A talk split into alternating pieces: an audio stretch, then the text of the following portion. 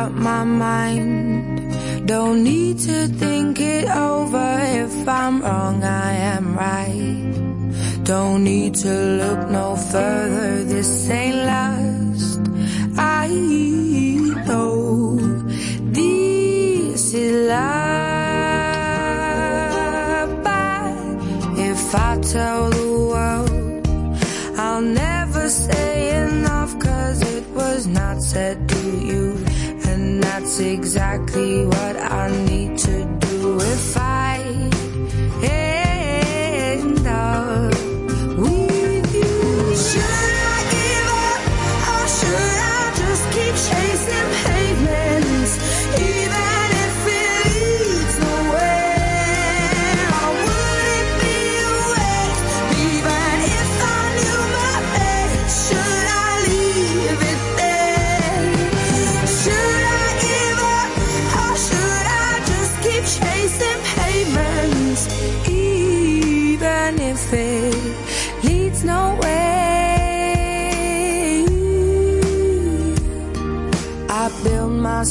up and fly around in circles, waiting as my heart drops and my back begins to tingle finally.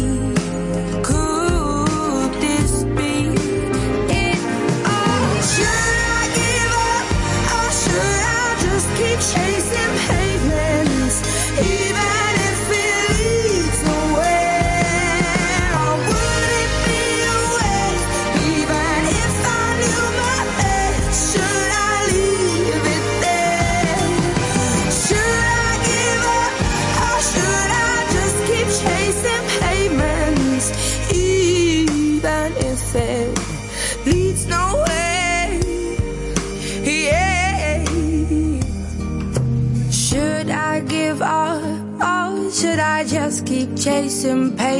even if it leads nowhere?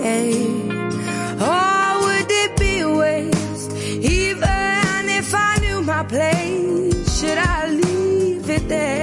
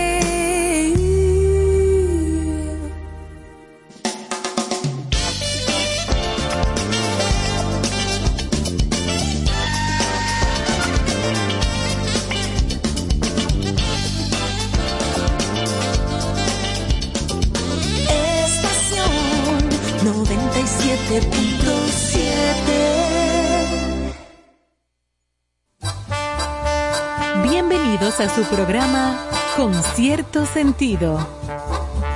Compartiendo el arte del buen vivir.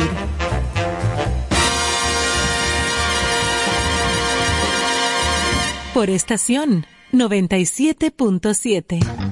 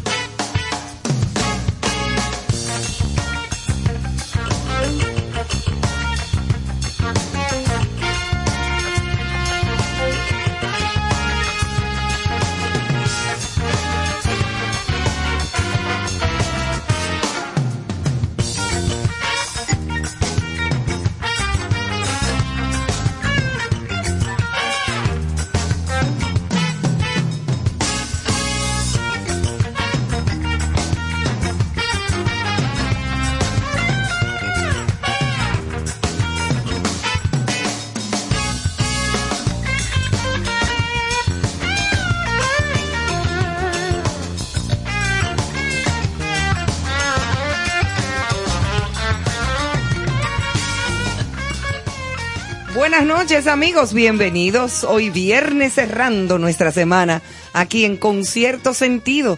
A partir de este momento, dos horas completas hoy de nuestro cierre de semana musical, eh, como siempre lo hemos venido haciendo en este año, eh, um, con eh, un grupo invitado especial, como lo anunciamos en estos días, el grupo Maná. Vamos a conocer de todo de Maná y sobre todo, por supuesto, a escuchar su música. Esta noche aquí en cabina, en este momento, Carlos Almanzar, Johanna Santana, Ivonne Verasgoy con una servidora, nuestro eh, Master Chief en, en sonido, eh, nuestro querido amigo Emmanuel. Don Néstor está cerca de por aquí, ah, casi al llegar, y aquí estaremos durante todo este tiempo. ¿Cómo están, chicos? Bueno, andamos por aquí. Me toca saludar a nuestro querido público. Hoy es viernes. Y el cuerpo lo ando con sabe. una camisa de mucho, farándula hoy. Vaya. No es mucho, no. No, Vaya. hoy, hoy, hoy Carlos está que de aquí para el resort. Bueno, se va para Boca Chica. De aquí para Buenas el noches, resort. bienvenido fin de semana, profesor Charles, Ivonne, Emanuel.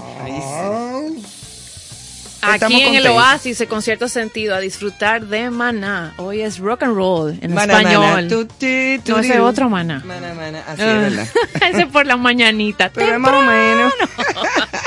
Recuerden estar en sintonía con nosotros a, través de nuestras plataformas digitales, de todo lo que es. eh, eh, bueno, ustedes entran en Instagram con cierto sentido y ahí pues pueden ahí. conectar con todo, incluyendo también la comunicación a través de nuestro WhatsApp. Y los que quieran disfrutar de ese playlist de Maná en Ajá. la noche de hoy que se va a colocar aquí, ese manjar, Ay, son mamá. fan, fan de Maná, entonces Ajá. ya lo tienen resuelto el problema. Ya lo Se saben. van a Spotify, Y ahí cierto estará sentido, todo. ta, y, se- y ahí se disfrutan esa selección musical. Ahí estará everything. Mira, cuéntame, Carlos, de la serie del Caribe. ¿Inició hoy? Ya comenzó y esta ¡Un tarde, americano! En el juego de las 3 de la tarde ganó una sorpresa. Panamá derrotó a Puerto Rico. Oh. 3-2. Panamá, que no está supuesto a ser uno de los equipos más tradicionales. No, porque Puerto Rico es más, más fuerte. Sí, sí. Y, Sí. y- y- y a, a segunda hora, otra sorpresa. ¿Cuál? Porque el, el de Panamá y Puerto Rico comenzó a las 10 de la mañana, que es el primer juego siempre a las 10 de la mañana. El de las 3 de la tarde, otra sorpresa. Colombia, Colombia Ganó. Ah, derrotó a Venezuela 6 a 1. Se respiran aires nuevos. Ah, pues mira, Y- y- se puede dar un y En susto. este momento están comenzando la ceremonia oficial para en un ratito comenzar el juego Dominicana contra México. ¿Y qué tal se ve el estadio y todo? No, está muy bien, están estrenando el sistema de luces, Ajá. De LED, luces LED. que fui yo personalmente Por eso le pregunto. que supervisé esa instalación Ya hoy es viernes, es doble pastilla, y ¿eh? probé, No, ya no hay ya forma. hice Qué las diferente. pruebas, Manuel, yo hice las pruebas. Ah, ya sabemos, el corrientazo que te dio Sí. fue lo que te tiene loco. Voy a explicar el término LED. El LED. LED en inglés significa emisor, diodo emisor de luz. Mm. Light emir diode. Eh, Diodo emisor de luz. Es muy importante porque no genera mucho calor, No, para nada. no requiere de mucha energía eléctrica para encenderse. Se- eh, las luces que estaban antes, si se apagaban por El alguna... consumo. Había que esperar casi media hora para que se calentaran otra vez. Imagínate. Entonces tú estás en el play con Yo- esta oscuridad. sí, yo recuerdo. Boca de lobo. Y- y entonces, yo tuve en esta temporada una- un día que se fue la luz, un domingo, ya de noche. Yo quiero que tú veas todos los celulares encendidos en, el Oh, pero me Como un imagino. concierto. Y mira, eso que tú dices tiene, es mucha verdad, por, y yo lo comprobé. em, ahora en Navidad, yo tengo un árbol de Navidad que no es un arbolito, es un arbolazo de casi siete pies. Y ya tú sabes las extensiones de luces que eso se le tiene que, Que poner. lo dejó puesto hasta este. que Eso no es diciembre. verdad. Ah, ok. Ya eso está guardado y empaquetado. Pero mira, eso tenía puesto algunas 700, 800 extensiones. O sea, bombillitos, no extensiones, sino extensiones de 100 luces. Algunas de 150 luces de LED, ¿verdad? Sí. Yo desde que lo prendo, Carlos, no lo vuelvo a apagar. O sea, eso dura semanas y Eso, semanas. se- eso me duró Desde noviembre que lo puse hasta que lo quité el 6 de O enero. sea, meses. sin apagarlo. sin. Y la luz me bajó. Para que tú veas. A mí la luz no me subió. Por- Te lo puedo jurar. Me bajó por alguna otra razón. Sí, tal vez tú no estabas como tenía el, la- No, el- no, exacto, no prendía quizá a Exacto. veces más las luces de la sala. Exacto. O algo porque entonces la, la iluminación del árbol se veía preciosa y todo. Déjame decirte que en diciembre a mí me llegó la luz más barata Sí. Por la- porque son LED, lo- los bombillitos son una cosita LED, que eso no más- jala luz, eso no se calentaba nunca. más uso- ya- todos los bombillos yo los cambié hace tiempo. Claro. Bombillos de bajo consumo. Claro, como debe Todos, ser. Aunque te cuesten un poco más caro cada Pero duran bombillo. mucho más de vida y gastan menos. Exactamente. Claro. Y yo trato de, de- yo, yo, o sea, un, apenas un bombillo enciendo. Yo prendo lo que tengo que prender en mi Exacto. casa y vuelvo y apago. Voy al baño, prendo la luz, vuelvo y Sí. apago. Sí, porque es que la gente tiene que aprender a, ah, claro. tiene que desarrollar conciencia. Escucha, Johanna, escucha. Eh, no, yo sí prendo Escucha, y apago. Voy a apaga, la cocina, apaga. Johanna. Hay gente que deja un radio prendido. A mí me da mucho trabajo. No. prendido.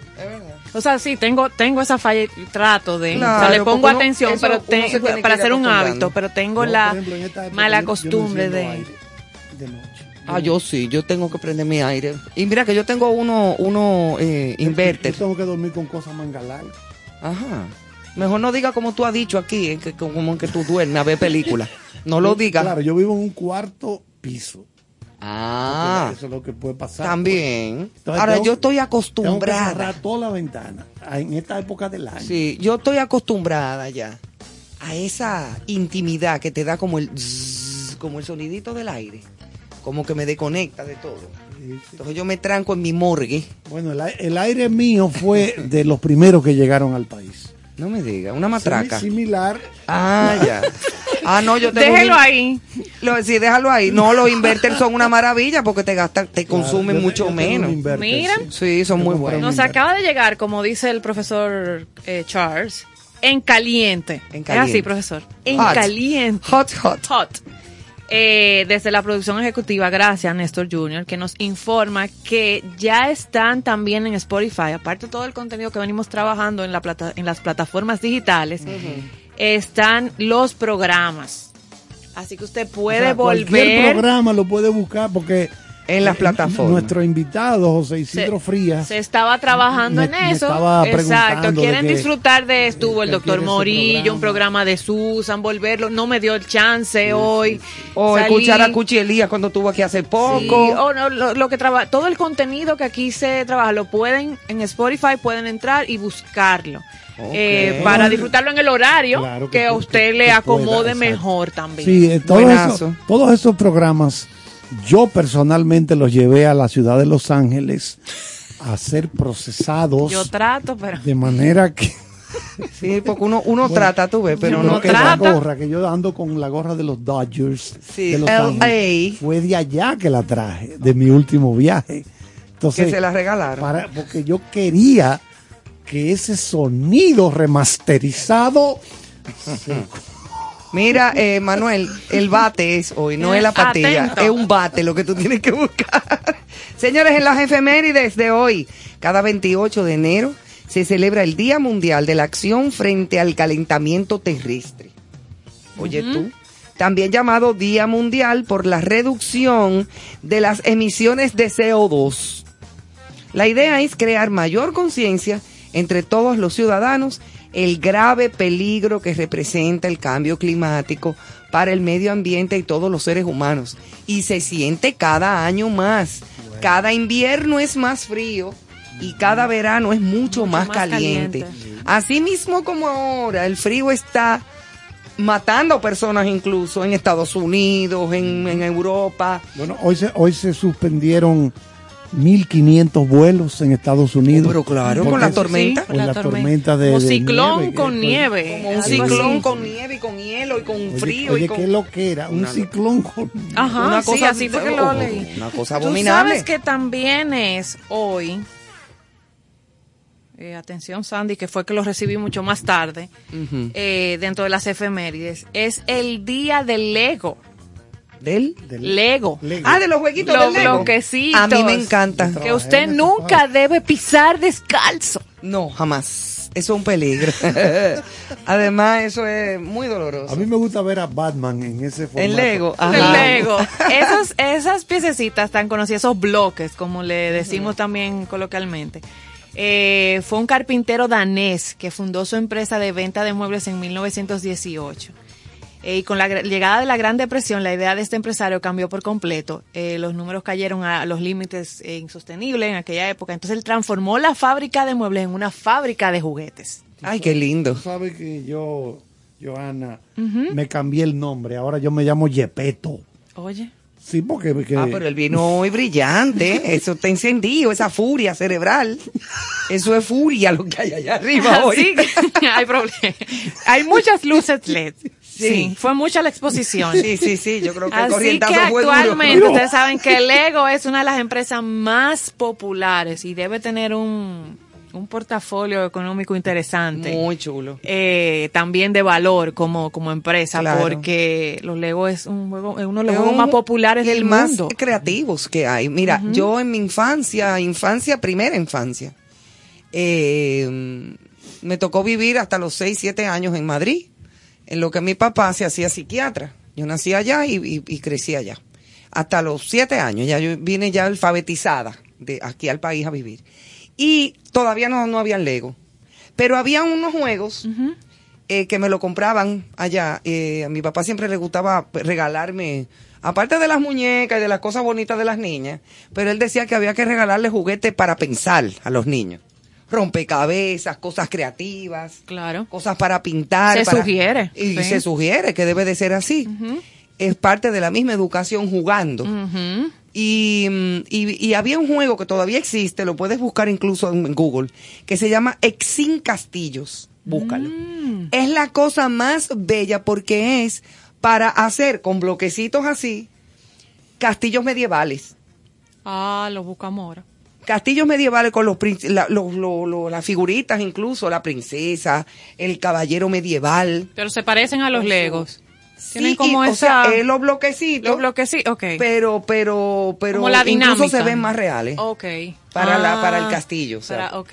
Claro, depende del castillo que tú quieras armar. Hay cosas que son enormes, que incluso mi papá ponía a armarlo él.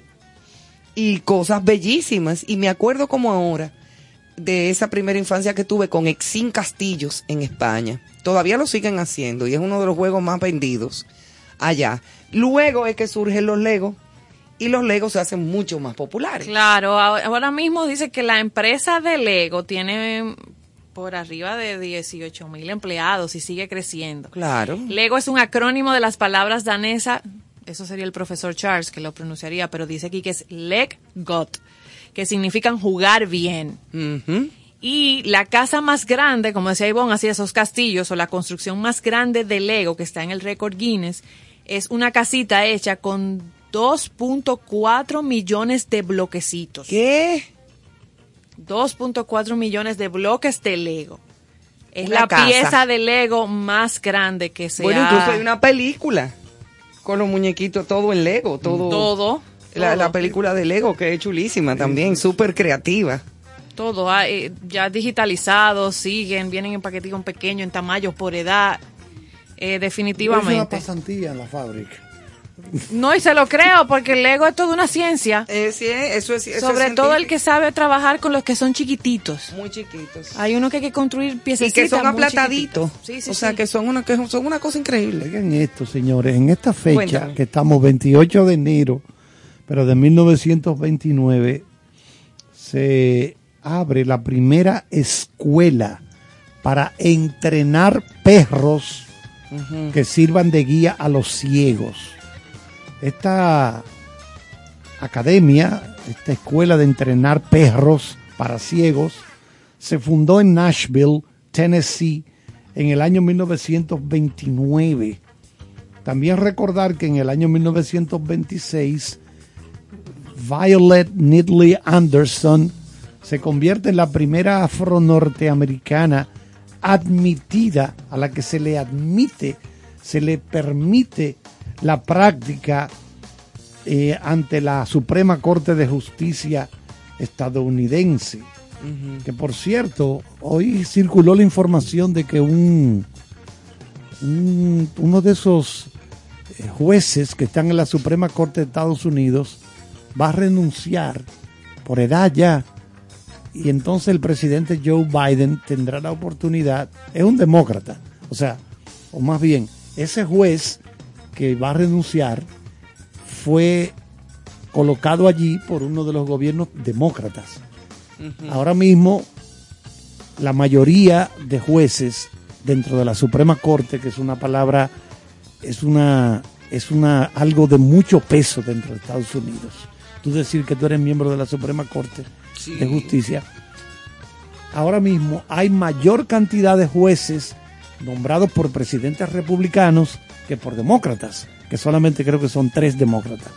Este saldrá y Biden tiene la oportunidad de llevar una mujer negra, una mujer de color, que él lo prometió en las elecciones, en la campaña electoral. la campaña. Y él prometió llevar una postular, ¿verdad? Candidatear A una afroamericana. Porque tiene que aprobarlo. Claro. Eso tiene que aprobarlo el Senado. Y, entonces él va a aprovechar esta coyuntura de que se va este señor por edad ya y entonces él va a llevar eso. Mira esto, qué, Qué coincidencia.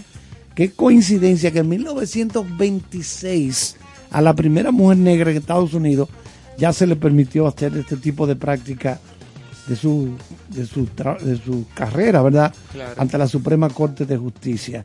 Hay otras cosas aquí, pero ustedes saben que uno trata de, de buscar la, la cosa más significativa porque cada, cada día ha ido generando informaciones que aparecen entonces en los listados de las cosas del... Por ejemplo, en el año 79, el 28 de enero, el entonces presidente Jimmy Carter le conmuta la sentencia a Patty Hearst.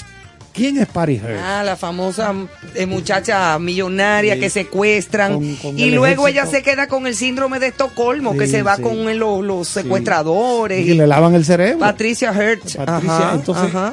él, ella fue a, a la prisión, a la cárcel. Claro. Pero miren cómo eh, Jimmy Carter le conmutó la condena, la sentencia. Pues ella, ella sigue su vida normal. Ya Ella siguió su vida Se casó, normal. bueno, lo que fuere. Pero yo recuerdo esa fotografía.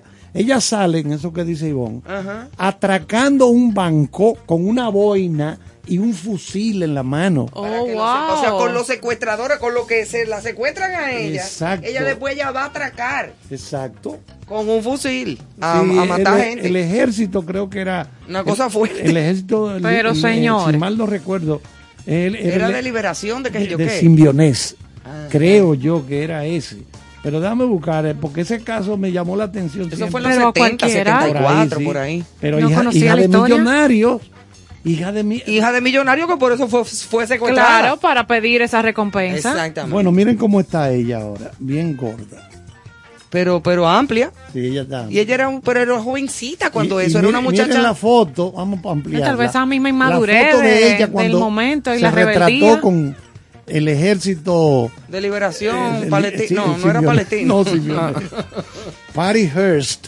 Porque imagínense ustedes, ese señor que en la vida real fue dueño de muchísimos periódicos, William Randolph Hearst, es de esas raíces que ella viene. Claro. Ese era un hombre, bueno, es el que aparece en la película de, eh, de Citizen Kane, Ciudadano Kane, de Orson Welles, eh, es sobre el señor. Pero esta Patty Hearst, joven millonaria, secuestrada, se enamoró.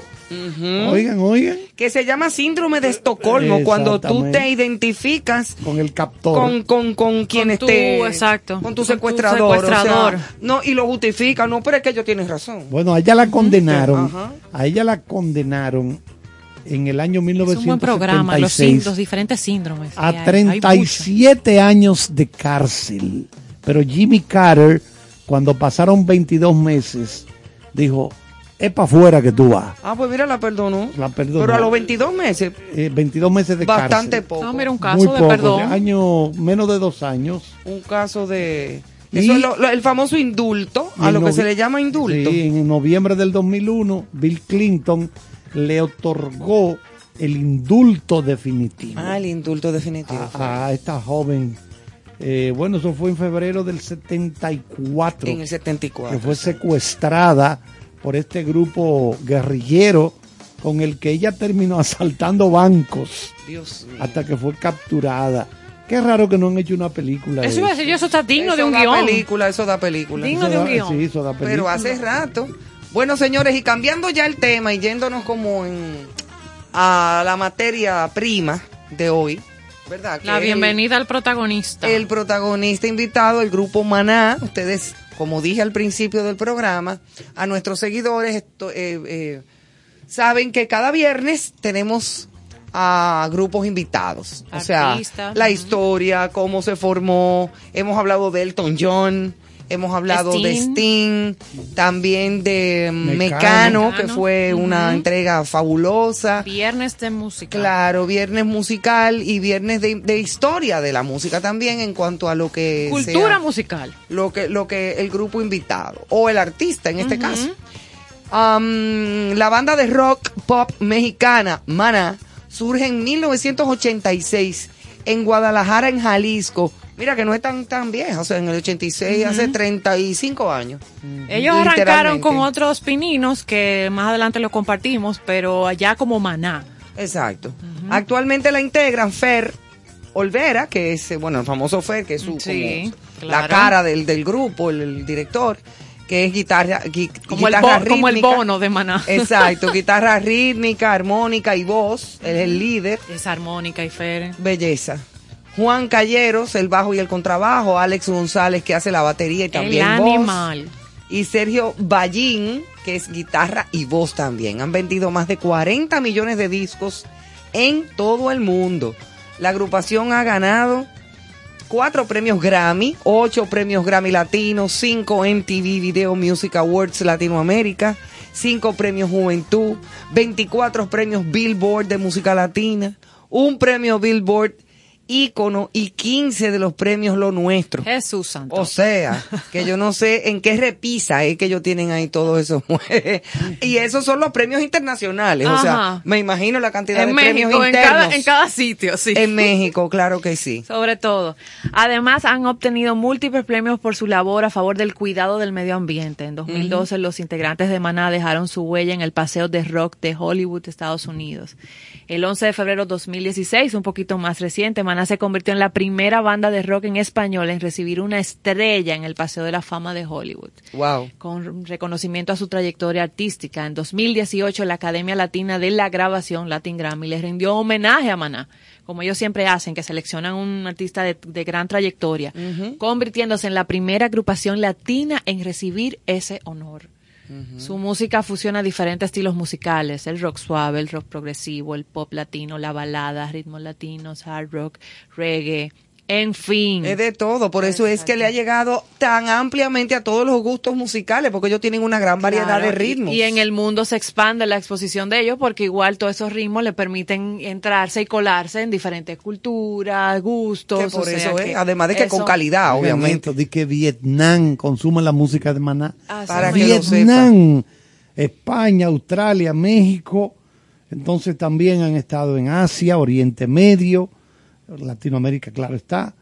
Eh, luego de la mala primera experiencia, primer disco, eh, Fer y Alex eran conscientes de los riesgos que implicaba ponerse en las manos de un productor que no entendía el concepto del grupo ni su propuesta artística, por lo que optaron por iniciarse en un camino del cual no se han apartado desde entonces, y fue asumir ellos mismos la producción de todos sus discos. Wow, en mano de nadie. Así lanzaron el álbum Falta Amor, 1990, que no eh, tuvo éxito hasta un año después, gracias al sencillo Rayando el Sol, Rayando el Sol, el cual se convirtió en el primer gran éxito de Maná. Bueno, pues vamos a arrancar entonces escuchando precisamente esta canción, Rayando el Sol.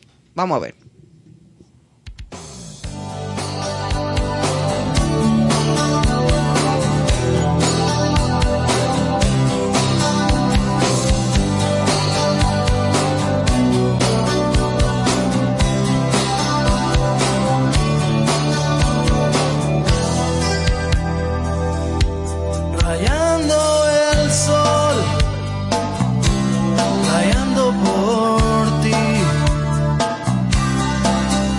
esta pena me duele, me quema sin tu amor.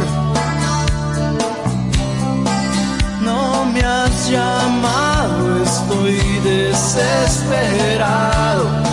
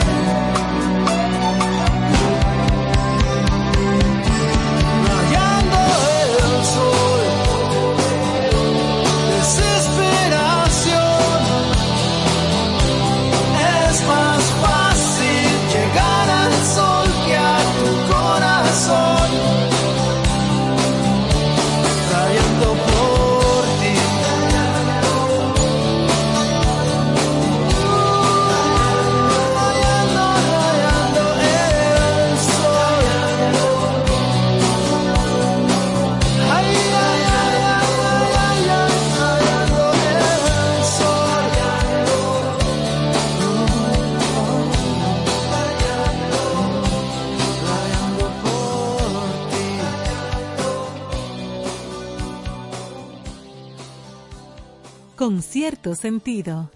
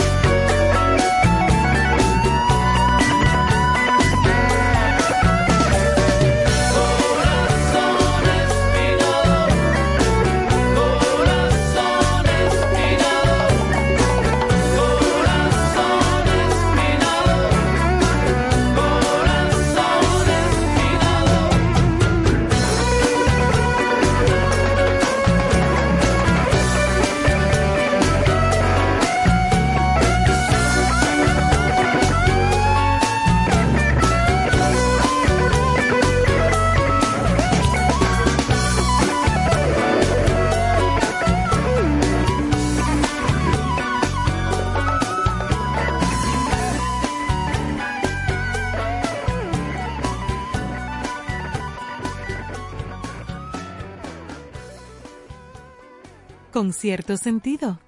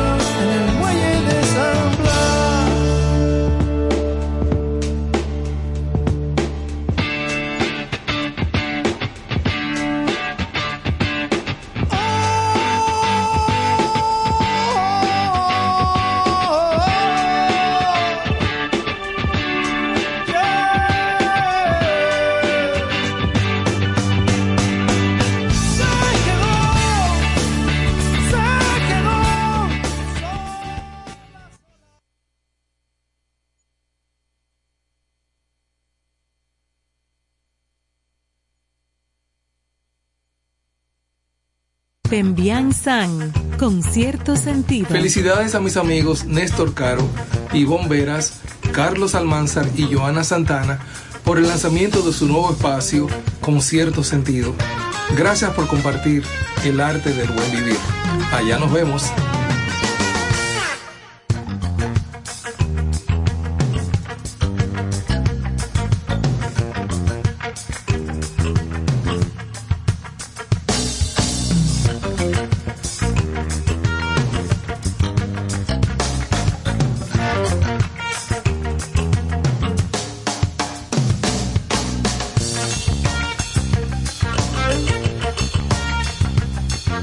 Bien, ahí escuchamos eh, para cerrar este primer bloque al muelle de San Blas.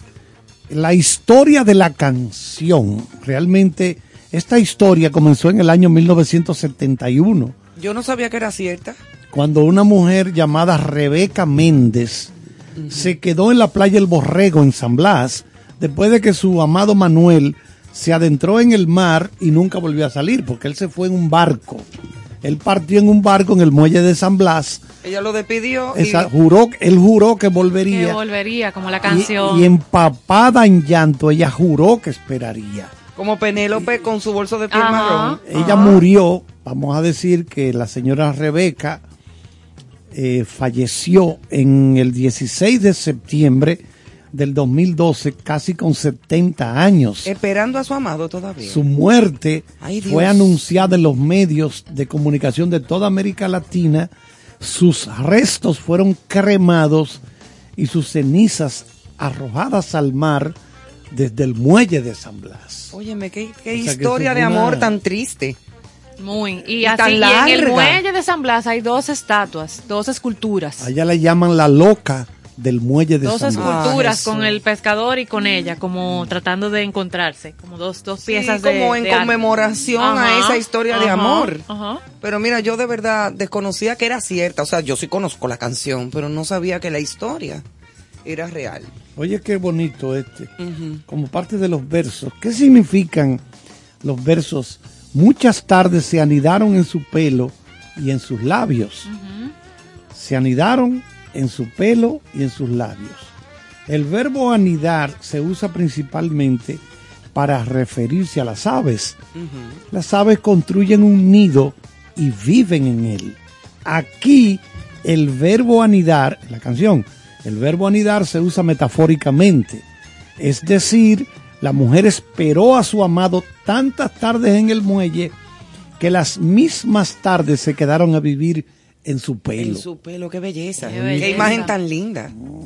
Qué Es que eh, esa gente son... ah, No, es otra, sí es son otro unos nivel. unos greñuces. Sí, unos greñuces, esa es la palabra. Como dice Carlos. Bueno, y siguiendo con, con algunos apuntes que tenemos aquí del grupo Maná, los orígenes del grupo se remontan a un grupo musical llamado Sombrero Verde, cuyos integrantes, Fer Olvera, como voz, Gustavo Orozco en la guitarra eléctrica y los hermanos Calleros, Juan en el bajo, Ulises en la guitarra eléctrica y Abraham en la batería, eran originarios de Guadalajara.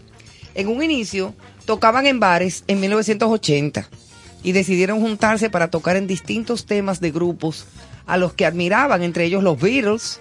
Señores, los Beatles han incidido en tanta gente y en tantos artistas. Así Eso es es. increíble. Eso es lo Sí, que lo hace grande. Óyeme, qué increíble. Los Beatles en primer lugar, también Led Zeppelin, The Police, The Rolling Stones. Esos son otros. oye. la influencia que ellos tienen, claro. Igual que Amanda Miguel, que fue influenciada por Janis Joplin. Janis Que, por Joplin. cierto, murió Diego Verdaguer Sí, en el día de ayer. Lo- leí. Sí, hombre. Bueno, entonces, eh, la primera vez que se presentaron, le pagaron con birra, Con con cerveza. oye, las, del- las del profesor. Sí, a la que le gustan a Carlos. Ok, terminaron, aquí está el pago. Sí, el pago fue, oye bien, a lo- el- cuando eran los, los sombreros verdes, no habían, no, aquí no hay cuarto.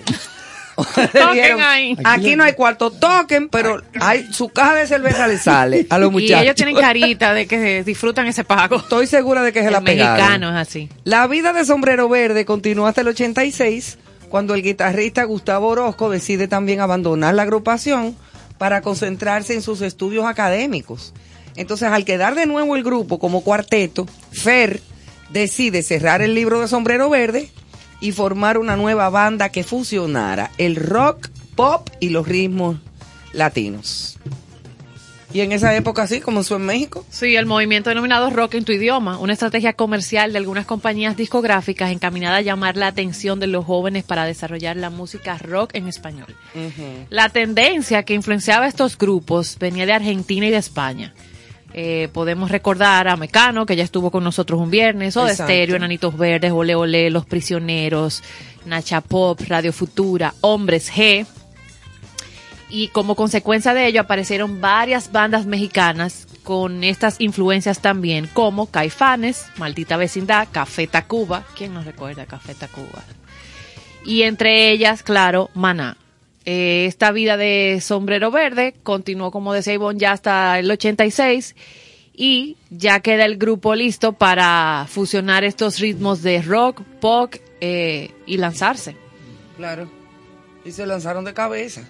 La cadena de videos MTV llevaba varios años solicitando a Maná, oigan esto, y su participación en la serie de grabaciones Unplugged, sin que la banda hubiese podido acceder a petición eh, debido a los compromisos que eh, se habían adquirido previamente en sus grabaciones y estesas y la gira de los conciertos. Sí, que en TV venía haciendo como esos especiales con diferentes artistas. Sí, como un yo me acuerdo mucho, Venía muchos. detrás de Maná esperando. Un saludo a Julio Sosa que me escribió que si estábamos en vivo. Digo yo, sí, Julio, va el saludo. que está oyendo a Maná. Julio es productor Aquí- ejecutivo aquí externo. estamos, aquí estamos. Sí, señor. Aquí estamos. Mira, Bueno, Julio, mándate una galletita para acá. Ivonne, gracias Julio por está viendo la serie del Caribe en mute y, Y- oyendo Maná. Una cosa grande. Oye, Ay, Julio, Ivonne, gracias por esas una- galletitas. Aquí Ay, procesamos sí. una Finas, galletita que nos trajo Ivonne, pero de vez en cuando déjate caer una galletita por aquí. Sí, Julio, mándate una galletita que ya la de aquí le entramos como a la conga. bueno, las condiciones finalmente para realizar el proyecto del Unplug eh, se dio, por lo que el 9 de marzo del 99 la banda graba Maná, eh, Unplugged. Maná en Miami ante un íntimo público de 70 afortunados Ay, sí, fans. cuando yo lo vi, yo ahí. Porque un 70 grupito fans, ahí. es un grupito de ahí a ahí. Chulísimo. esa boleta. No, eso fue seleccionado. Eso yo no sé cómo por- es que lo hacen, pero Por invitación. Por, invitación, totalmente. Obligatoriamente. El 22 de junio del 99, el material se lanza a la venta simultáneamente en todo el continente americano, alcanzando el primer lugar de ventas en el top eh, 50 latino de la revista Billboard, con lo cual la banda repite la hazaña de ser el único grupo de rock latino en lograrlo. Bueno, Carlos tiene ahí como de No, el costumbre. profesor se fue No, a, no, no, él con fue sus a amigos. entrevistar a Fer. Claro. Bueno, el- gracias. Muchas gracias. Vamos a ver qué trae, Carlos. Gracias a la tecnología, a la magia de la tecnología, siempre logramos estas declaraciones de estos invitados, ¿verdad? Ya anunciamos que para el próximo viernes tendremos a Sting, que ya logré contactar y estaba en París en ese momento. Y vamos a A tener Sting, entonces- pero ya tuvo Sting aquí. aquí en el país. ¿Eh? Ah, No. ya. Yo creo que yo, la que está cogiendo vuelta en el cerebro mira, soy ya yo. pu- tenemos, pasamos Mecano, pasamos con, eh, la semana pasada teníamos a, A Elton. a Elton A John. Elton. Pero iniciamos por Sting. Comenzamos. Ah, ya pasamos sí, con... ah, Sting subo aquí. Lo que pasa es que usted no pudo ir a entrevistarlo. Sí. Ah, no, Fue que el pero- profesor no le dio tiempo porque como arrancó la es- dinámica, el profesor no pudo Ah, tomar el ya. vuelo. Por eso fue que entonces yo pensé siempre en eso Ajá. y hablé con él. Ah. Pero es por eso. Pues dile que le mandamos saludos. Bueno, pues nada, entonces tenemos con nosotros, mediante la maravilla de la tecnología, a Fer, que es el cantante, y a Sergio Ballín, que es el primera guitarra del grupo, con quienes Mira, vamos a Sergio, conversar. que yo lo veo tan tímido. Eh, ¿A quién? A Sergio, que Sí, es como Sergio tan Ballín, tímido. Con quienes conversamos. Claro, la agenda mía está un poco cargada, por eso no pude viajar a Los Ángeles, pero logramos. Yo te estoy diciendo que aquí hay locura junta esta noche. Hoy es viernes y el cuerpo nunca lo supo. Vámonos No. con la primera Ahí pregunta. no se sabe nada. Eh, Fer, Sergio, Para este año 2022, ustedes estarán en lo que se llama la residencia en el Forum de Los Ángeles, que era el lugar donde jugaban antes los Lakers. Otros artistas como Katy Perry y Adele hacen su residencia en Los Ángeles. ¿Por qué Maná escoge la ciudad de Los Ángeles para su residencia? Eh, bueno, hay que romper los paradigmas, hay que romper los esquemas. Y Los Ángeles tiene todo también. Tiene incluso más conexión, yo creo, que en el mundo para, para esto. Es una ciudad que, que queremos mucho, que amamos profundamente. Es la ciudad prácticamente del mundo en que mejor nos va. Es increíble, la vez pasada hicimos siete forum, eh, le rompimos el récord a, Eagles. Entonces, bueno, pues estamos muy contentos de, de poder presentar esto, eh, que es la, la residencia. Prácticamente nos vamos a venir a vivir para acá, aunque será un, un par de shows eh, cada mes, digamos un viernes y un sábado, los viernes y un sábado, y vamos a ir abriendo los que la gente quiera. Muy bien. Ándele, manito, gracias. Eh, Oye, Fer, tú siempre tan simpático con nosotros. Ah, Te agradecemos. A mí me encanta el acento mexicano, ¿no? Sí, eh, Claro que sí. Ahora, ¿podrían ustedes explicarnos cómo se distribuirán los conciertos a partir del mes de marzo? Un Sí, saludo. la idea es de que es hasta que la gente se canse de nosotros. Empezamos con estos cuatro, como bien dijiste, en marzo, eh, el 18 y 19, eh, que es viernes y sábado, y luego en abril 22 y 23. Pero, pues si esto se llena, pues la idea es de que se abran más conciertos hasta, ah, como te digo, hasta que la gente de Los Ángeles ya se canse. Bueno, gracias, gracias, O Sergio. sea, pues si se llena, se llena. no, no, se claro. llena, ahí si se llena, se llena, Ay, profesor. Sergio, Sí, güey. Pues. Sergio Ballín, de nuestro gran amigo, eh, la primera guitarra. Sabemos que ustedes han planificado todo tomando en cuenta la situación sanitaria por el, la pandemia y también la situación económica. Sí, como dices tú, y, y tú eres mexicano, me parece, ¿verdad? No, soy peruano. No, Ah, peruano, pero sí conoce la, la, de- la del rey. No Claro, hay que por llegar supuesto. primero, no hay que llegar primero, pero hay que saber llegar. Claro, por supuesto. Eso, eh, yo sé que en Perú es muy famoso José Alfredo Jiménez. Eh, eso es lo importante aquí. Eh, hay accesibilidad en los, en los tickets.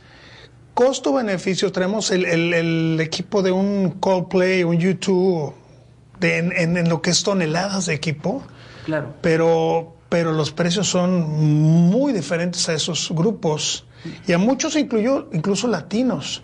Nosotros sí ponemos accesibles los boletos y también nos acercamos a la gente, más a la raza que no puede, eh, no tiene la capacidad de pagar un boleto tan caro, ¿no? ¿Ustedes oyeron No, ahí? la conciencia O sea, siempre primando. Sí, se ha tomado en cuenta la gente que no puede pagar el boleto. Vamos con lo siguiente. Preguntamos nosotros aquí desde con cierto sentido, ¿tendrán algunos artistas invitados en esa serie de conciertos en el Forum de Los Ángeles? Y si nos pueden hablar de su nuevo trabajo titulado Mariposa Traicionera Ay, me encanta. junto a Alejandro Fernández. Sí, efectivamente hemos estado trabajando en, en este proyecto de disco que ha sido de duetos, que ya hemos sacado, como bien dices, ya algunos. Y ahora, ahora le toca a Alejandro Fernández con Mariposa Traicionera, que lo vamos a presentar muy pronto. Y nos sentimos muy, pues muy contentos de poder compartir nuestra música con artistas que queremos y admiramos. Y cuento un poquito la canción porque es una mezcla que Sergio se, se le ocurrió. eh, pues quieres hablar un poquito. Sí, bueno, lo que pasa es de que, de que pues Mariposa Traicionera es uno de los temas que, que más le, nos gusta y le gusta a la gente. Y yo le decía a Fer, oye, a mí se me hace que Mariposa Traicionera podría quedar muy interesante con mariachi, cabrón.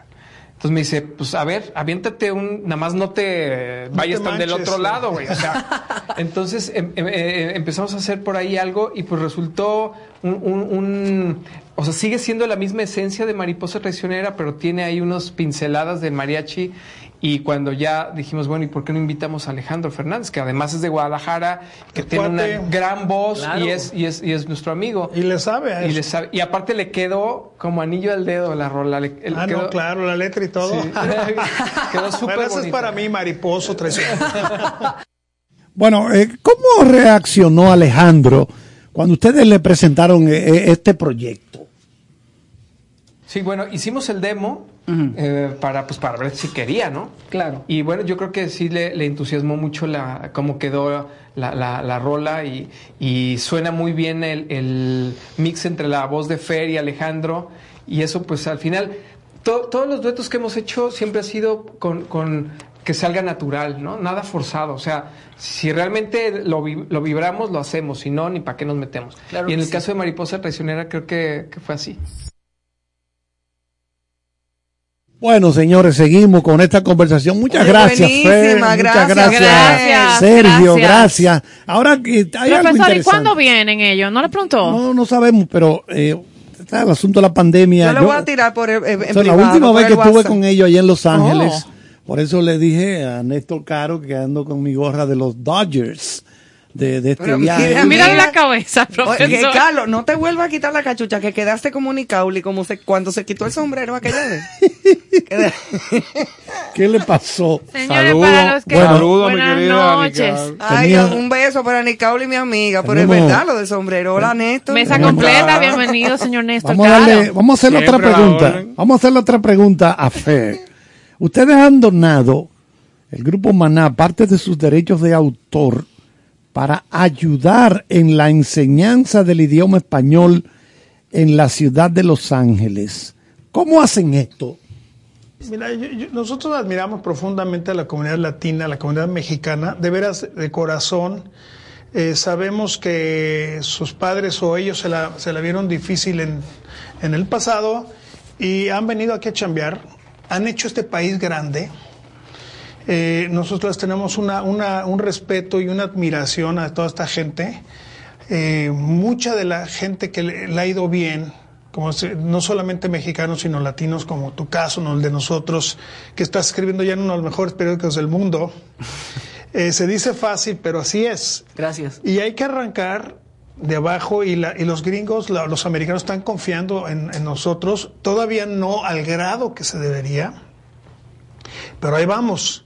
Ya movimos la, la, la, la, la plataforma de la política, se vio en estas pasadas elecciones. Claro, claro. Hemos agarrado un power muy interesante. Y, y ese, es, ese es como, digo, obviamente la ecología y otras cosas que hemos hecho son importantes, pero los derechos humanos los, abramos, los abrazamos con gran, gran pasión. Desde que estaba Obama, estuvimos con Obama como tres, cu- cuatro veces, yo estuve cuatro o cinco veces.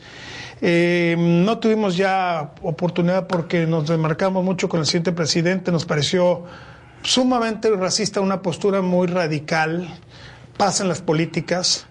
Eh, el problema no, no, no fue el expresidente, sino fue los que votamos por él, pero ahorita no vamos a hablar de política. Luego vienen ya demócratas que son un poquito más pro latinos y todo esto. Eh, es muy cuestionable todo, todo es muy cuestionable, pero el caso es que está los latinos a toda madre en un, pa- en un país que no es el, el- el, por ejemplo, el nuestro, el de Maná, y hemos agarrado a Los Ángeles como reconquistado una parte que era nuestra, de los mexicanos, y lo hemos, lo hemos, lo hemos eh, conquistado culturalmente, de forma pacífica, artísticamente, económicamente. El power que tiene mexicanos, por ejemplo, eh, o latinoamericanos, incluyendo peruanos, en los Estados Unidos es tanto económico como políticamente es impresionante. Fer, todavía estamos esperando una reforma migratoria de esta nueva administración de Joseph Biden. Eh, ¿Cómo tú ves esta situación? Eh, Muy mal, muy mal, porque en la política lo que vale son los hechos. Tiene que llegar una reforma eh, migratoria eh, para trabajar los mexicanos y los, latinoamericanos urgentemente. No nos hagamos patos. Ahí debe haber algo raro que quizá quieren seguir pagando la mano de obra barata eh, para poder competir con China. Ah, Yo, tengo dudas ya ahorita porque es muy lógico que legalizaran a todos. Yo se lo dije también a Hillary Clinton, eh, estuvimos con Obama hablando de esto. Es importante también que los americanos tengan, sí, es importante también que el gobierno americano tenga un, un- un ID, que la gente tenga una identificación control. eh, un- legal y, y- y de y pagar impuestos. Pero que también ellos no se sientan, eh, un latinoamericano no se sienta que mañana lo van a sacar, porque eso está del, muy complicado. Yo no quisiera estar en los zapatos de ninguna de esas personas. Debe ser terrible. Y tú debes conocer como peruano mucha gente así. Ok. Bueno, gracias Fer por tu tiempo eh, compartiendo con nosotros aquí. Eh, recuerdo que ahora, hace poco, para las fiestas navideñas, Fer, se abrió la frontera México-Estados Unidos que había estado cerrada por el asunto de la pandemia. ¿Tú crees que tardaron mucho en, en hacer esto, en, en abrir la, la, la frontera? Yo, yo- yo creo que se demoró, pero digo, es que también lo del COVID ha sido difícil. U- eh, usen máscara, inyectense por el amor de Dios. Ya, este, ese es un tema que yo digo, no puede ser. Es, un- es casi, casi decir de supervivencia. Los más inteligentes son los que sobreviven, o cómo está eso que los que no quieren inyectarse, digo, con todo respeto, pero esto también es, el- la- la- los que sí estamos de acuerdo con la vacuna nos van a infectar, los que no. Eh, eh, ha sido todo un tema muy complicado para mí que digo, hijo Dios, Dios mío, en, estas, en este siglo todavía con estas cosas, que te sale un cuerno, que te... O sea, no, no, no puede ser Pero que, la, que la ciencia la puedan eh, cuestionar tanto. Eh, o sea, dos y dos son cuatro. Ay. Perdón que te lo diga, y, y para acabar esto de, de, de- de- Entonces, creo que eh, todo lo que hagan ya para abrir la economía cuidándose, lo hagan porque mucha gente está en una situación bien grave. Bueno, finalmente ya, porque no le vamos a quitar más tiempo a estos grandes amigos del grupo Maná. Sí, ellos estaban ocupados. Sí, Sergio, háblanos un poquito de tu parte, de cómo se ha manejado esta pandemia. Es que es muy triste que, que la vacunación sea, en nuestros países se ha convertido en una estrategia política, Como en México. como en México. Entonces, En Perú, todos es lados. complicado. Pero bueno, eh, estamos viviendo momentos especiales. La luz está al fondo del, del túnel. No, déjalo un poquito más, ¿eh? La luz está al final del túnel. ¿Ya estoy bien? Este. Y, y vamos avanzando. Yo, yo creo mucho en el humano. Yo creo que las cosas están muchísimo mejor que antes, que hace 20, 30 años, tanto aquí en Estados Unidos como en, en muchos lados del mundo, desde la esclavitud, la decisión de, de- de- de tu sexo, de, de si, si tú quieres ser eh, gay o lesbiana, puedes serlo. Eh, la esclavitud está, está bastante más abolida. Eh, ya tuvimos un presidente aquí en los Estados Unidos eh, afroamericano. Ahí vamos. Yo, no quiero ser nativo. Yo creo que ahí vamos. Y esa es. Nosotros, Maná es una, una, una banda de fe. Bueno, muchas gracias, Fer. Oye, un aplauso para los muchachos. Gracias, Fer. Y a Alex, que no lo escuchamos, pero Carlos, siempre, te la comiste, siempre pero le mandamos un saludo comía. a Alex. Bueno, realmente, eh, tú sabes que este proyecto que nos gusta tanto trabajar y compartir, estoy moviéndome mucho por el globo completo y Sí, ya es veo. posible. Esperemos una buena entrevista de Yusur Nudur Eh, Manuel. Atento, que fue mucho lo que No, no, yo tengo ya, ahora. tengo en pauta, programado ya, el próximo viaje será a Zanzíbar, donde Mira, Tú ves, eh, este es el momento. eh, eh, Carlos vino hoy de electrochoque. O sea, ya no se está pidiendo la pastilla, sino un bate. Llámese a Morillo Él se, él se, sí. para que lo reciba ya. Un saludo al doctor. Pero sí, vamos a tener que hacer esa llamada. Dominicana 1, México 0. Eso. En la En serie el- del En Caribe. el primer episodio, Dominicana Ellos- anotó una ya. Ellos son buenos en, en música, pero en pelota. No, pero ya han ganado una gran cantidad de series ya. Ah. Sí, hasta aquí han ganado. O sea, cuando se hace. México. Pero México sí tiene buen equipo de pelota. sí. Tú sabes que quería da- dar el dato de que sumando todos los jugadores dominicanos que están, que están aquí con diferentes países, porque ellos ah, jugaron su, su, su temporada regular, Colombia, Venezuela, y ok. ¿tú sabes cuántos dominicanos hay? Aquí jugando con el uniforme de otros países, Colombia, Panamá, ajá. 18. Ay, hombre, Fuera qué- de lo que es el qué- equipo de nosotros. Sí. 18 jugadores dominicanos que no tenían que no tienen cabida en la pelota dominicana Ajá. durante el torneo normal Y esos eh, equipos van a reforzar a eh, Alejandro de Asa, el Jumbo Díaz, toda Ay, esa hombre, gente qué, qué difícil. jugando allá. Qué difícil. Y eso estaba permitido. Sí, sí, sí, Qué claro difícil sí. ver jugar Sí, como sí, en sí, contra. permite, Bueno, pero imagínate, Pero eso es así. sí, un trabajo, claro. Es trabajo, un cheque, sí. Pero debe causar como, como una pinita. Bueno, pero Creo yo. Nada. Bueno, pues vamos a seguir con la música. Señores, Maná, nuestro invitado especial de esta semana, como cada viernes. Eh, ya veremos eh, Sí, qué con referencia del, ¿verdad? Master Chief Emmanuel, eh, del Unplug, que hicimos referencia con Sí, MTV, hablamos del tan exitoso. Sí, entonces vamos a ver si los y lo que el acústico. profesor mencionó, ese dueto con Alejandro Fernández también. Pues vamos a ver.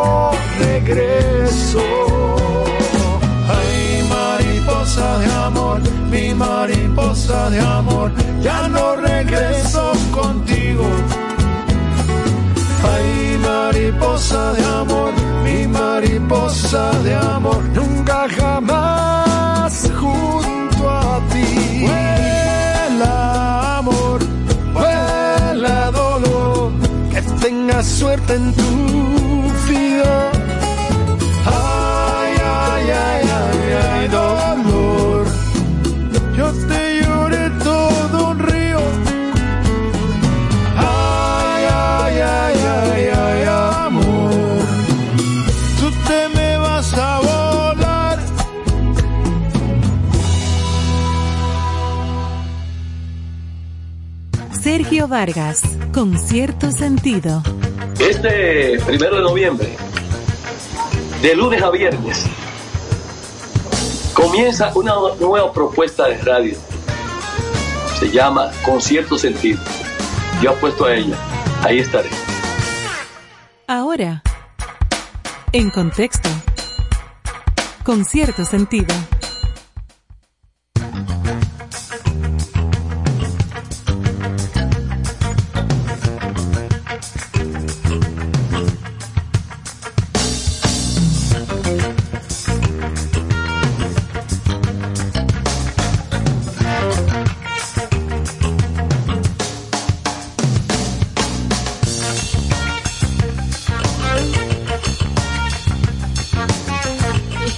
Señora, hay gente que se va descacarando.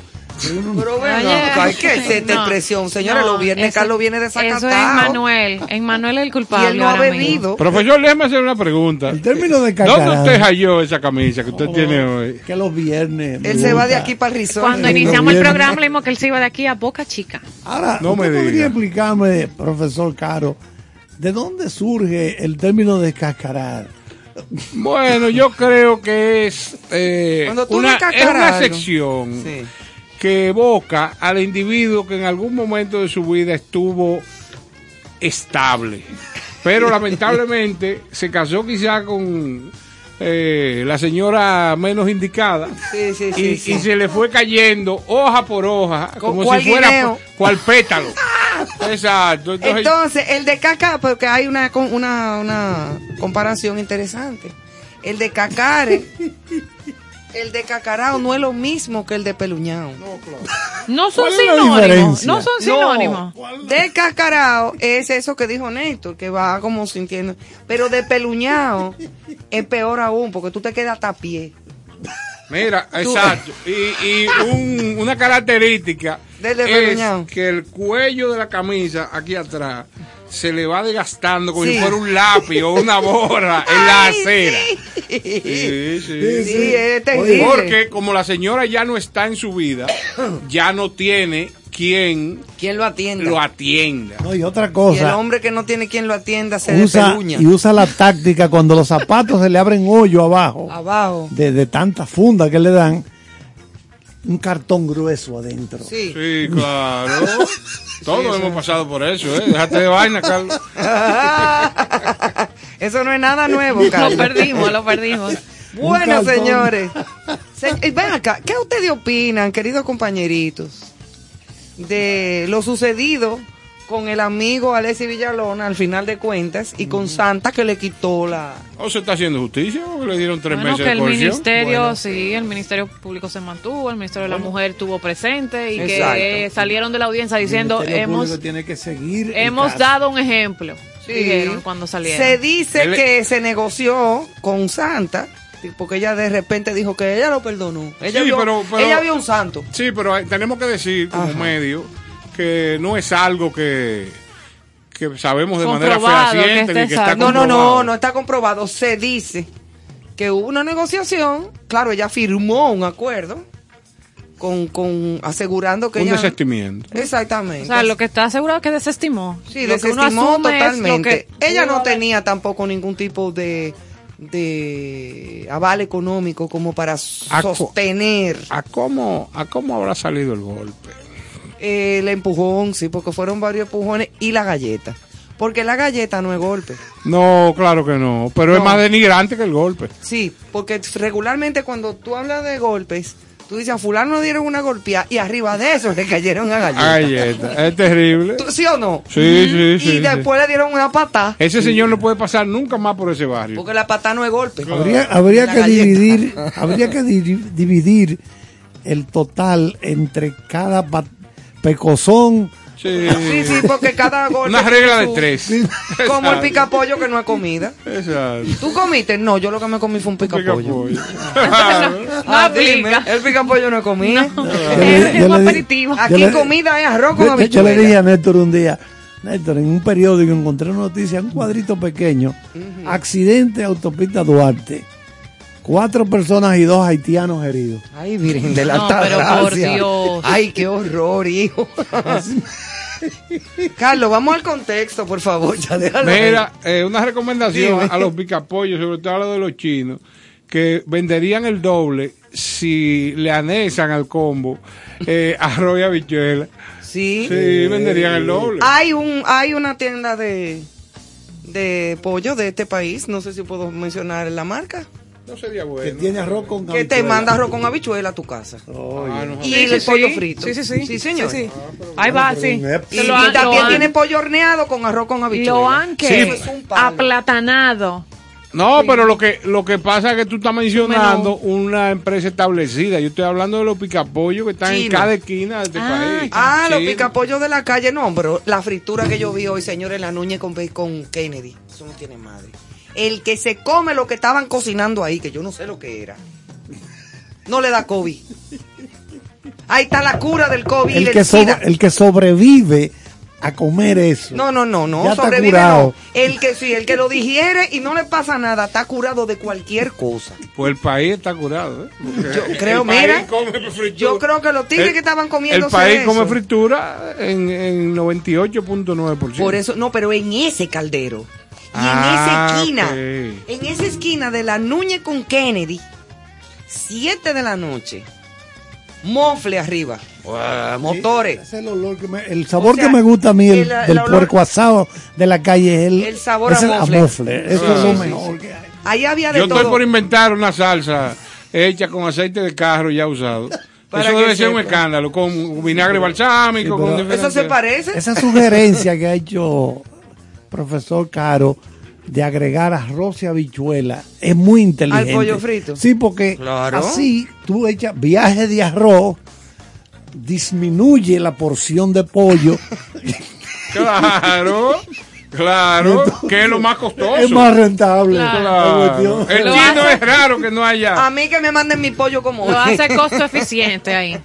Mira, tú sabes que en contexto, a propósito del chino, eh, nosotros en Navidad, en nuestro viaje por la Navidad del mundo, hablamos del año chino, el año nuevo El en China, nuevo que no entraba con nosotros el primero de enero, Exacto. sino que para ellos es el primero de febrero. O sea, que ya viene por ahí. Entonces, justamente que era el animal de este año 2022, era el tigre de agua, ¿recuerdan? mm. Pues el que quiera disfrutar más de cerca, eso que compartimos aquí, esa cultura, tiene la oportunidad de acercarse a la zona colonial mañana sábado, que va, se va a celebrar por primera vez el año chino en, en la Plaza España. Ay, mira qué chulo. ¿Y a qué Desde las es? 10 de la mañana, toda una programación hasta la noche, con actividad gratis, comida comida. china, esculturas, artesanía. gratis. ¿Qué pasa? No, comida no sé, pero va a haber comida, ¿Y qué seguro pasa? vendiéndose. Sí, seguro que la venden. Va a haber presentación artística. eh, Seguro que los dragones. los dragones aquellas- están Ay, qué confirmados. cosa linda. Ajá. ¿Qué fue, Manuel? Ah, Mañana. Mañana, Manuel, sábado. Manuel iba para una gira en Sabada de la Mar Lo estamos y la acaba de perdiendo. Ya, va a llamar a su señora, desmonta eso. Que va a haber y- chofán. ¿Y por qué, por qué tiene esa vistosidad? Porque se va a transmitir y la idea es que tenga visión mundial, internacional, como foco también cultural y turístico de nuestro país, que ahora mismo está de moda. Y si se confunde la gente creyendo que esto es chino. No, seguro que no, con su merenguito mezclado. Bueno. Pero la actividad está para toda la familia, para conocer más de esa cultura, así que usted puede hacer sus arreglos para pasarse por la zona mañana. Desde las de- 10 de la mañana. Me acaba de escribir el amigo Julio Sosa preguntándome que cuál es la tienda que tiene el pollo frito con arroz con habichuela para él mañana llamar. Ya se lo puse. Ay, qué cómico, Julio. Bueno, señores, tenemos por aquí que Soledad Álvarez es la ganadora del Premio Nacional de Literatura 2022. Soledad Álvarez, ensayista, poetisa. Este premio lo otorga la Fundación Corripio y el Ministerio de Cultura. Este reconocimiento se otorga a la labor literaria de toda una vida. O sea, no es de que porque escribió un libro No, el año pasado, era toda una trayectoria. Una gran pluma dominicana. Exacto. tremenda, maravillosa. Eh, eh, es- eh, repito, se reconoce la trayectoria de toda una vida de exponente de las letras. El diploma lo emitió y lo firmó el presidente de la Fundación Corripio, el señor José Luis Corripio Estrada, y la ministra de Cultura, Milagros Germán, y cuenta con una do- dotación de 2 millones de pesos, wow, que son muy buenos. cae muy bien. Dos millones de pesos es el premio eh, que yo entiendo es un premio magnífico porque hay que también reconocer el trabajo. El señor Corripio dijo, por sus méritos lingüísticos y literarios, su aporte a la creación poética, su valoración del ensayo y la reflexión crítica, su alta calidad estética con un sentido de edificación, sensibilidad y ternura. Estuve revisando el jurado que, que, que Evaluó. evalúa, pondera estos trabajos para dar este premio y ahí ese jurado estuvo compuesto por los rectores de la UAS, de la Pucamaima, de la Universidad Nacional Pedro Enrique Sureña, la Universidad Central del Este, la Universidad Católica Santo Domingo, el INTEC Tecnológico de Santo Domingo, conjuntamente con la ministra de Cultura, el director de la Academia Dominicana de la Lengua y un representante de la Fundación Corripio. Cada integrante de este jurado tuvo derecho a un voto.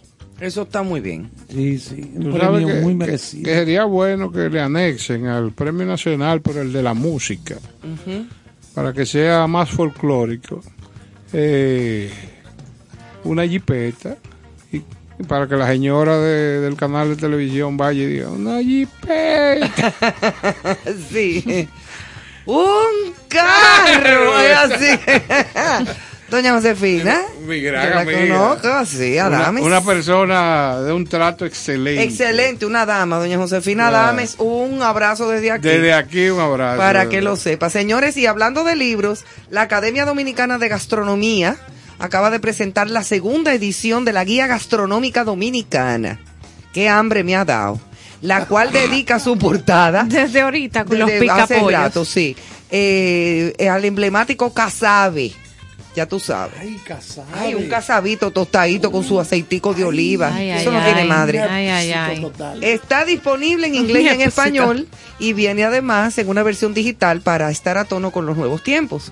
La nueva, eh, la buena nueva fue dada durante el desarrollo de la feria Fitur, celebrada ahora en Madrid, y un primer ejemplar del documento le fue entregado al presidente Luis Abinader, así como al ministro de Turismo David Collado, eh, por una delegación de la referida academia encabezada por su presidente Luis Ross. Así es que, qué bueno que esté esta guía de la Academia Gastronómica Dominicana. Don Luis Ross, un saludo desde aquí. Es un gran, Un un gran cultivador de, de la gastronomía. Sí, señor. Y no sé si recuerdan aquella época maravillosa de Café San Michel Oh, pero un escándalo. y de Gran Café. El Gran Café San Ellos, Michel. ellos eran junto con Kenneth Brother, los dueños. Ahí recuerdo yo que el profesor Charles llegaba los martes temprano al evento que hacíamos, que era jazz y algo más, en el Gran Café. Ahí había muchísimas actividades chulísimas. Era bonita siempre ahí. Ah. Ay, yo me ponía malo ahí. De, Oh, de taller, oh, Carlos, de, ta- de te taller, de taller me ponía así. Ah, no, ya. no, no, porque tú sabes que en esta ciudad los sitios se ponen de moda. No, eso, tuvo- eso fue uno de los sitios eh, chic y caro de esta Y- y ciudad y por después- mucho tiempo. después- No, no. Buenísimo. Y, Y, se después se desmontan, pero oye, cuando los establecimientos tienen buena gastronomía eh, y atra- mantienen, sí. atractivos cócteles y una serie de condiciones, la parte del entretenimiento se mantienen a través del tiempo. O sea, es Sí, pero mírale, café como duró tantos Claro, años ahí en el claro. malecón. Sí, sí. Y el mismo café San Michel y otro... Oh, eh, señores, y el Vesubio. El Vesubio fue. Oye. Era la tradición. Ya a mí me dolió que el- Eso que el sí, Vesubio no claro, esté. Claro. O sea, porque es que el Vesubio ha sido como el buque insignia de los restaurantes de este país. Lo que pasa es que es muy sacrificado mantener los estándares de un Es restaurante. duro, Como sí. ese, el Eh, Vesubio, después vino el Vesubito. sí. y en la época del café San Michel, del gran café San Michel, también estuvo Esquecito, Claro, claro. que también era buenísimo. En la Tiradentes. En la Tiradente estaba Esquecito. Eh, eh, sí. Ya desaparecido también. También. David Sí, Crockett. hermano, David. Crockett, Sí, buenísimo, de carnes. dice caro, no es Ay, fácil. qué hambre me ha dado. Ay, mantener ese estándar. Usted tiene que tener, usted tiene que nacer con esa vocación. Claro. Porque si no, lo va dejando caer, lo va dejando caer. No, y es que eh, con la comida tú no puedes jugar, porque la gente paga su dinero para comer bien y bueno. Vocación y otra vocación. No, no, No, no, y- claro. y, la parte del servicio, mira, mira que yo recuerdo, y cosa que me impactó en mi niñez, que don Enzo Bonarelli tenía la particularidad y el conocimiento del servicio que iba mesa por mesa a saludar y a conversar con los comensales. Eso es así. Y eso se convirtió en una familia. O sea, la gente sentía un compromiso no solamente por lo bien que, que se pasaba ahí, sino también porque el propietario iba mesa por mesa y hablaba. Y a preguntar qué les qué pareció la cena. Lo que pasa aquí está en todo. un, en un restaurante también de mucho tiempo que está cerca del Teatro Nacional, para dejarlo ahí, que tienen ese acercamiento a sus dueños. O sea, también van, se Eso es acercan, seguimiento, tú te sientes importantísimo. parte. Eso es, ese trato personal. O sea, yo me acuerdo que don Enzo eh, y, y, la, y, y su grupo de personas le daban la bienvenida a uno por, por su nombre. Don fulano, la señora fulana. Qué bueno. Sí, que, en ese o sea, restaurante yo te digo, pasa igual. Poco a poco, El sí. servicio era excelente. Excelente. Y la comida número uno. ah. Y los capitanes y camareros duraban 30 años. Eso también Y eran te- unos eso, caballeros. eso te dice mucho. Cuando esa empleomanía se mantiene. Señores, se cansó Dinamarca del COVID. No me diga. No pues más vamos, ya COVID. vámonos entonces. Ya, Recoge, Emanuel. del Se cansó no solo Dinamarca. Dinamarca. ¿Qué fue lo que pasó? Todos estamos hartos. No, ya. pero en Dinamarca, eh, con ese sentimiento, y me identifico con Carlos, Dinamarca eliminó todas las restricciones desde el primero de febrero y dice que vuelve a la normalidad prepandemia. Se acabó. Y vuelve, y vuelve. No más. No restricciones. El COVID se declaró una enfermedad crítica. ¿Y qué hizo estos señores que llegara a este país ya a esta conclusión? Dinamarca va a eliminar el martes todas las restricciones impuestas ya por la cuarta ola del coronavirus, pese a las cifras que maneja por el alto número de personas vacunadas que tiene y la menor gravedad que están presentando las personas que tienen Omicron. O sea, pasó a Bueno, ser mira que... lo, lo que pasó en Londres, que Pa- te estaba leyendo ayer. Por eso lo sumo, Londres y ahora y Dinamarca. ahora Dinamarca. Eh, Así es. Yo aspiro que ese anuncio Son llegue, blancos allá. llegue aquí. llegue aquí ahí cuando diga se acabó. No más restricciones, ya. Es una. No, ahora es que arrancó esto, ahora están pidiendo prórroga para la tercera dosis, la gente que no la tiene puesta porque no va a poder ir al banco. Y porque Ya. busque, Me- ahorita van a comenzar a pedir prórroga Me- no, porque no han ya. sacado la placa. Y estamos desde Ay, septiembre ese sacando los marbetes. Vi ese titular y como que dije, ¿cuándo aquí? No, aquí es que, no- es que estamos No, hablando del primer mundo. ponme- a maná, ponme a maná, porque ya. Déjame, escúchame lo que te voy a decir. Escuche, pueblo dominicano, Ay, escucha a Ivonne que nunca le ha mentido. Este es un país tercermundista. Estamos hablando de Londres y de Dinamarca. Ay, pero qué bien se oye que ya puedan volver a Claro, a pero su allá, normalidad. aquí tú dices, eh, te solté en banda y romo y mujeres gordas y todo se en broma otra vez, porque ese es el problema. Sí. Es que esto tiene que ser poco a poco. Pero ojalá llegue ese día. yo lo Ojalá va a espero. llegar, No, va a llegar. va a llegar. Él Bueno. va a llegar, pero no ahora. Oigan lo que pasó con En mayo. el actor Keanu Reeves de The Matrix. Me encanta. Él anunció ¿Cómo así? que iba a participar en la edición número 35 del concierto que cada año se celebra a beneficio del Tíbet. O sea, para ayudar a, a- a que esa gente sigan funcionando. Ah, pues en China hoy, de inmediato, empezaron a acabarlo por las redes sociales. Señores, pero cuánto chisme. No, porque los chinos no toleran que esta pueda, esta gente, porque yo digo, ¿qué amenaza, qué peligro representa el Tíbet, el Dalai Lama, para ese, ese monstruo de, de país continente que es China? Esa Naingu, ¿no?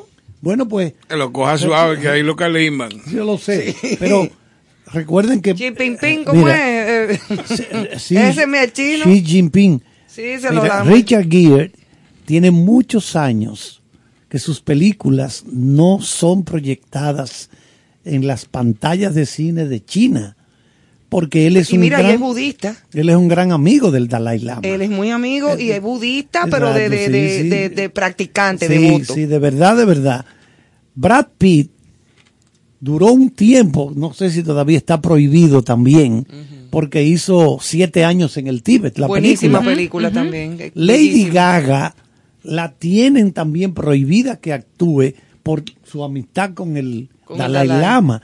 Entonces, Oh, wow. o sea, el sí, porque el gobierno chino dice que el Tíbet, que eso es de ellos, y tiene que salirse esa gente. El, el Dalai Y Lama, porque tú seas amiga del Dalai, entonces yo te nu- nul. Pero que no me. Pero, el, pero- Da- el Dalai Lama vive en Bueno, la, en India de hace tiempo. El Dalai Lama vive en la India. yo lo sé, pero que eso es absurdo, de toda. abs- No, entonces un país tan, tan grande y con tanto poderío. No, y con el O sea, poder pero- que tiene pero- ahora, pero incluso. esta- exacto.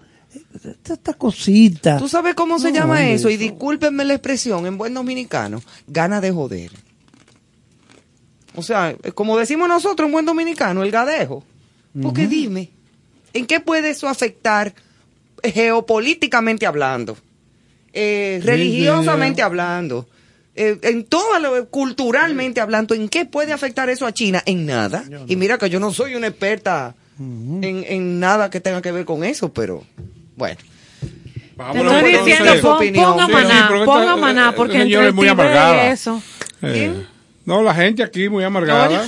Yo. Eh, habla- no, yo no hablé de usted. Yo dije la, la gente. Pero a mí no me No, deboche. no, la gente- a mí no me dije. delante de la gente. La gente. Tú ves, voy a mediar ahora. Bueno, vamos a decir que el juego de, pe- Una, una media parte. el juego de, el juego de pelota ¿Cómo va? ¿Cómo va? empatado a uno. Ay, Empatado a uno. una, una México y República Dominicana. Exactamente. así Vamos a ver en qué termina el asunto. Mientras tanto, seguimos con la música de Maná.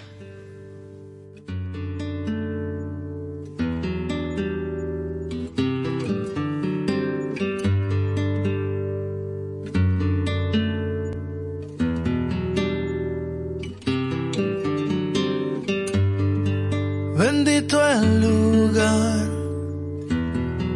y el motivo de estar ahí.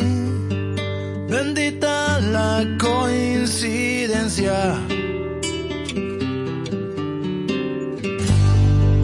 Bendito el reloj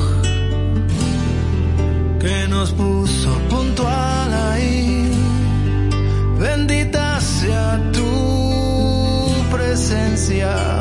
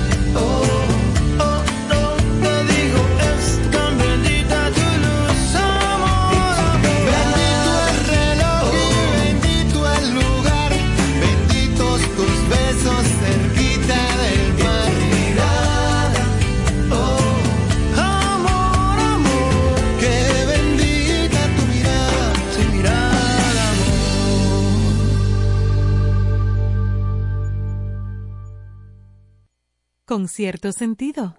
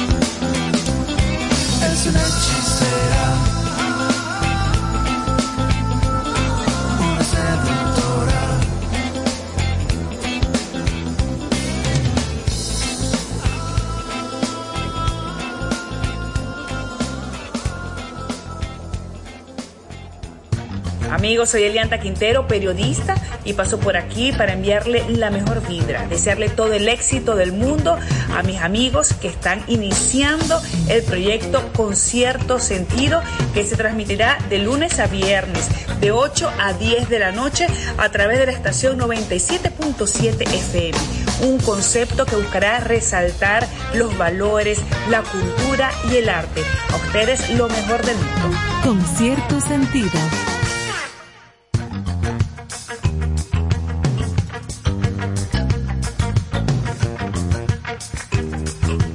Bueno, aquí estamos de vuelta para ya casi, casi, casi despedir este especial de Maná esta noche, aparte de las noticias y los comentarios de actualidad que hemos llevado a cabo y que compartimos siempre con ustedes. Así es que, bueno, para finalizar con No alguna podemos notita cerrar, de Maná, claro, cuéntame. Sin, sin hablar de su labor social y filantrópica. Eh, muy preocupados del medio ambiente. Eh, a través de su organización y de su fundación muy conocida mundialmente, Selva Negra. Selva Negra. Han hecho grandes, grandes eh, aportes al cuidado del medio ambiente. Y aparte de eso, también Maná fue nombrado embajador de buena voluntad de la Organización de las Naciones Unidas para la Agricultura y la Alimentación, la FAO. O sea, eso es importantísimo, señores.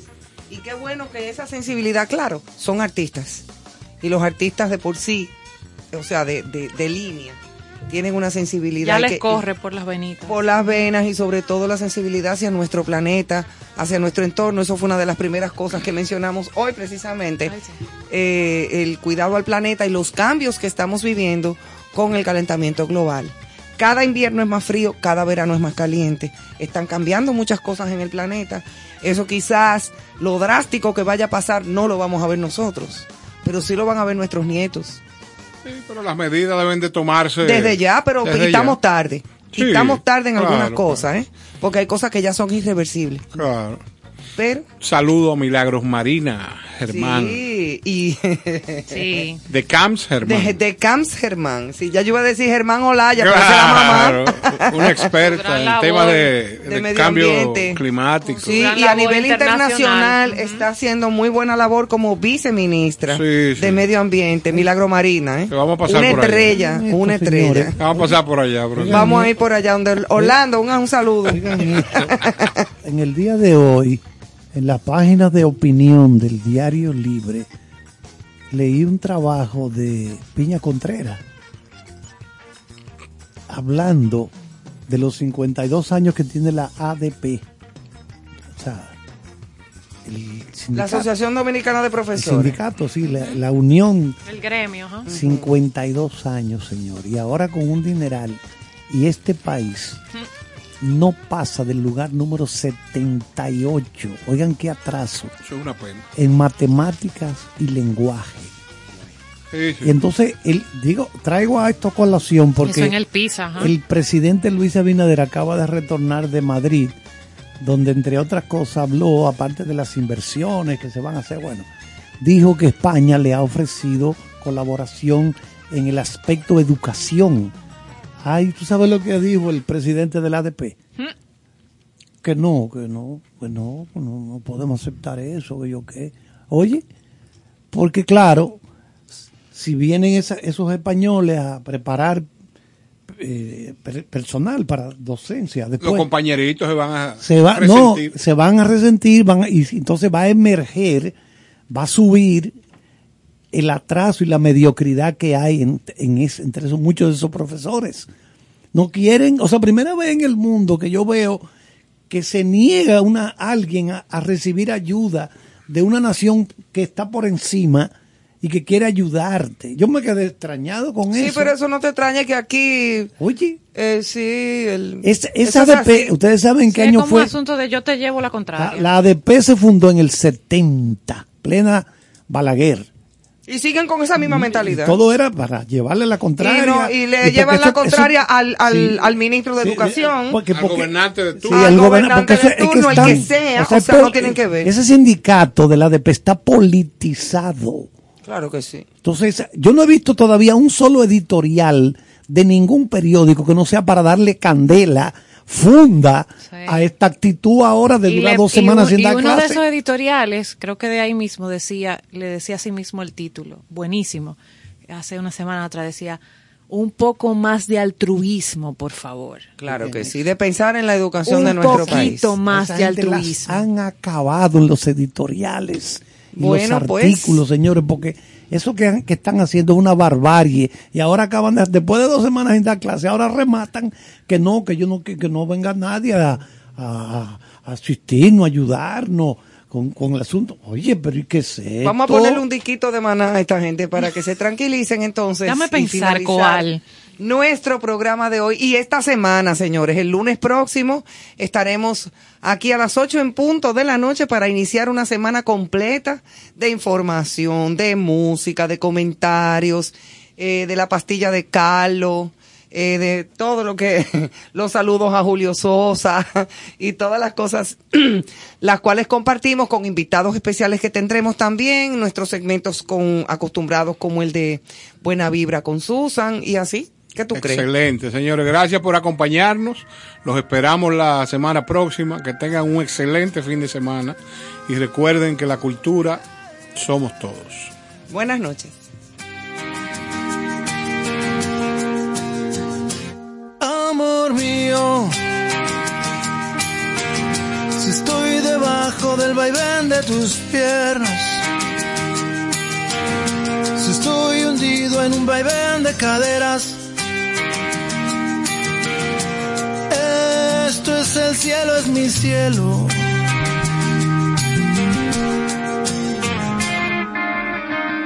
Amor fugado. Me tomas, me dejas, me exprimes y me tiras a un lado. Te vas a otros cielos y regresas como los colibríes.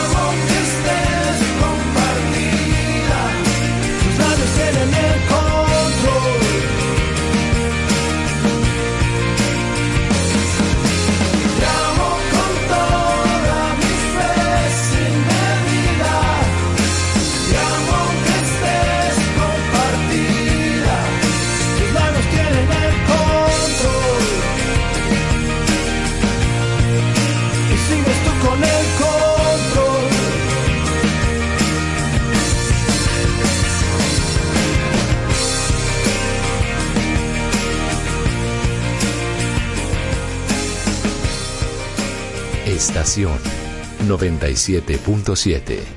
Tú quieres más.